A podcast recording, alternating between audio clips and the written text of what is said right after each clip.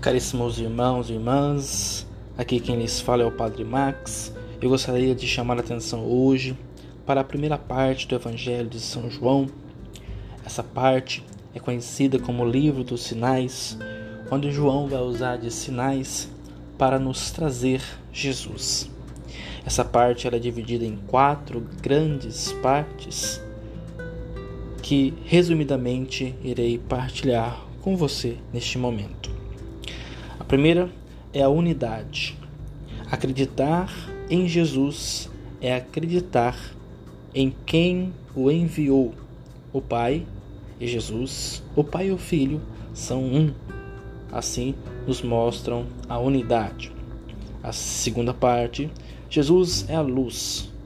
Essa luz portadora da salvação. A terceira parte é o dilema humano. E nós, nesta história, fé ou incredulidade. A quarta parte é a vinda de Jesus. A vinda de Jesus tem um único objetivo: comunicar a vida, mandamento do Pai. Que Deus vos abençoe.